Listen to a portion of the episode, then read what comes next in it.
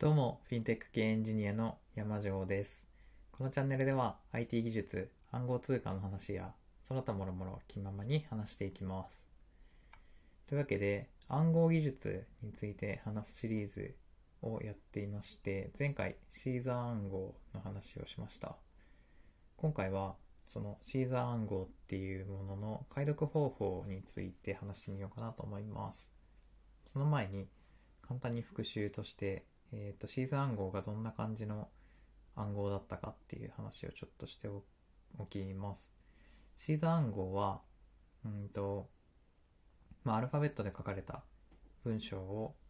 えー誰かに送りたいんだけど、その間に盗まれたりしたらやばいので、それを暗号化してから送りたいっていうような感じの状況をイメージしてもらって、えっと、その送りたいメッセージの文章のの中の文字をあらかじめ決められた文字数分だけずらしておく。ずらすっていうのは、アルファベット順に並べたときに、えっと、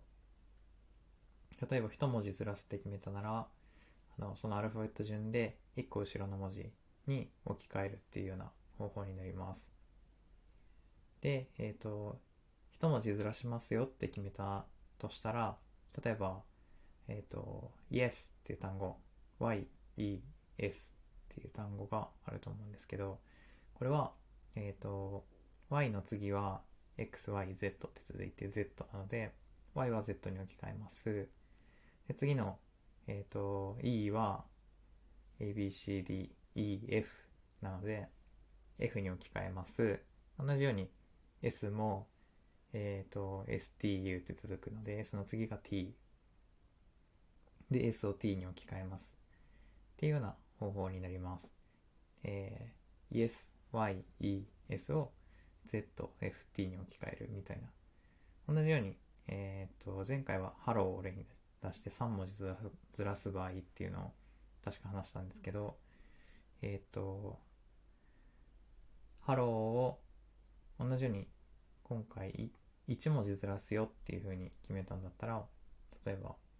H の次は I、E の次は F っていうような、まあ、同じ感じでやってて、H、E、L、L、O っていう、ハローっていう単語は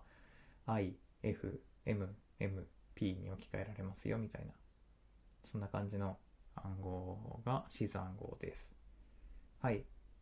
で、まあ、詳しくは前回の放送を聞いていただくか、あとは Google 先生に 聞いていただければまあ、口だけで聞くより、口頭だけで聞くより分かりやすい解説いろいろとあると思うので、ぜひ調べてみてください。というわけで、えーっと、今日はシーザー暗号の解読方法を、え2つほど紹介してみようと思います。状況としては、あの、自分が盗む側で暗号化された文章っていうのが手に入ったけども、それが何文字ずらして作られたものなのかわからないっていう状況の時に、どうやって元の本来送ろうとされていた文章を、えっ、と、復元するか、そんな感じの状況を想定していただければと思います。で、え2つ紹介するんですけど、1つ目が、まあ、全部試してみるっていう シンプルな方法になります。なんですけど、これ割と現実的な方法で、えっ、と、アルファベットは26種類しかないので、あの、26文字ずらしたら、これは全くずらしてないのと同じになってしまうんですね。あ、えっと、x, y, z で終わりに来たやつは、そこ一周して a に戻るんですけど、シーザー暗号の場合。なので、26文字ずらすと、まあ、全部一周して、あの、最初の元の文章と同じ文章になってしまうっていう感じです。というわけで、えっと、まあ、当然0文字ずらすは意味がないので、1文字ずらすから2文字3文字4文字ってパターンがあって25文字ずらすが1文字後ろにずらすと同じになって、まあ、合計この1文字から25文字の25パターンを試すだけでえっ、と全パターンの検証が完了します。なので25パターン試してみてでそれっぽい文章になったやつがあればまあ、それが答えだよっていう感じですね。これは、これは割と簡単に、えー試せる方法になってしまいます。これは、えっと、総当たり攻撃とか、ブルートフォースアタックって呼ばれているような、あの、すごいごく一般的かつ、めちゃめちゃ有名な、うんと、暗号に対する攻撃方法になっていて、まあ、えっと、ネット上のあらゆるサービスっていうのは、この総当たり攻撃への対策が必須になってきます。えっと、会員登録のサービス、会員登録の機能って今、あらゆるサービス上にあると思うんですけど、そのパスワードを、えー、パスワードを当てたいっていう悪い、悪い人がいたときに、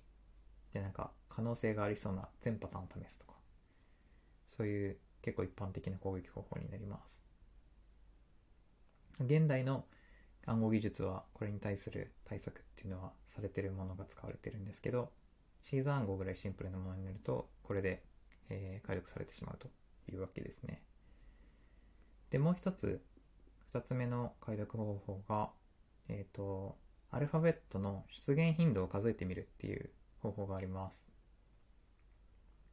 えっ、ー、と、例えば英語だと E とか A とかを含む単語っていうのが大量にあって、普通に文章を、何の気なしに普通に書くと、えっと、E とか A とか、そういった出現頻度が高い文字ばっかりの文章ができます。で、逆に Q とか X とかってあんまり、えっ、ー、と、出てこない。こういった単語は、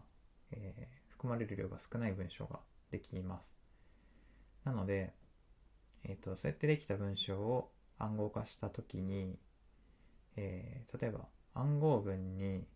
なんか、なんだろう、なんでもいいんですけど、G っていう、えっ、ー、と、アルファベットが大量に、なんかこれ大量にあるぞっていうのが、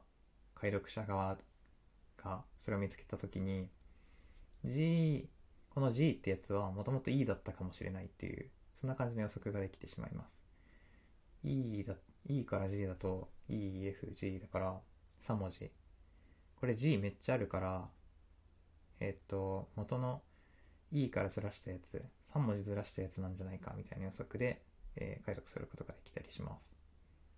まあ、逆に、えっと、暗号文に、あの、めったに登場しない珍しい、あ、こいつたまにしか出てこないなっていうのがあったら、これは X なんじゃないか、もともとは。これは Q なんじゃないかみたいな。そんな感じの予測もできたりします。まあ、えっと、元の文章の情報が、えっと、うまく隠しきれてないっていうことですね。元の特徴が残ってしまってるっていう、そこから、えー、解読ができるっていう、そういった話になります。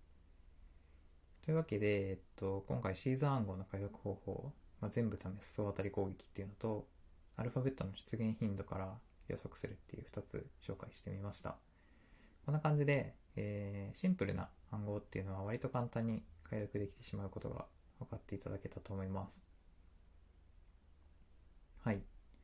えー、今日はここまでです。それでは最後まで聞いてくださりありがとうございました。ではまた次回の放送でお会いしましょう。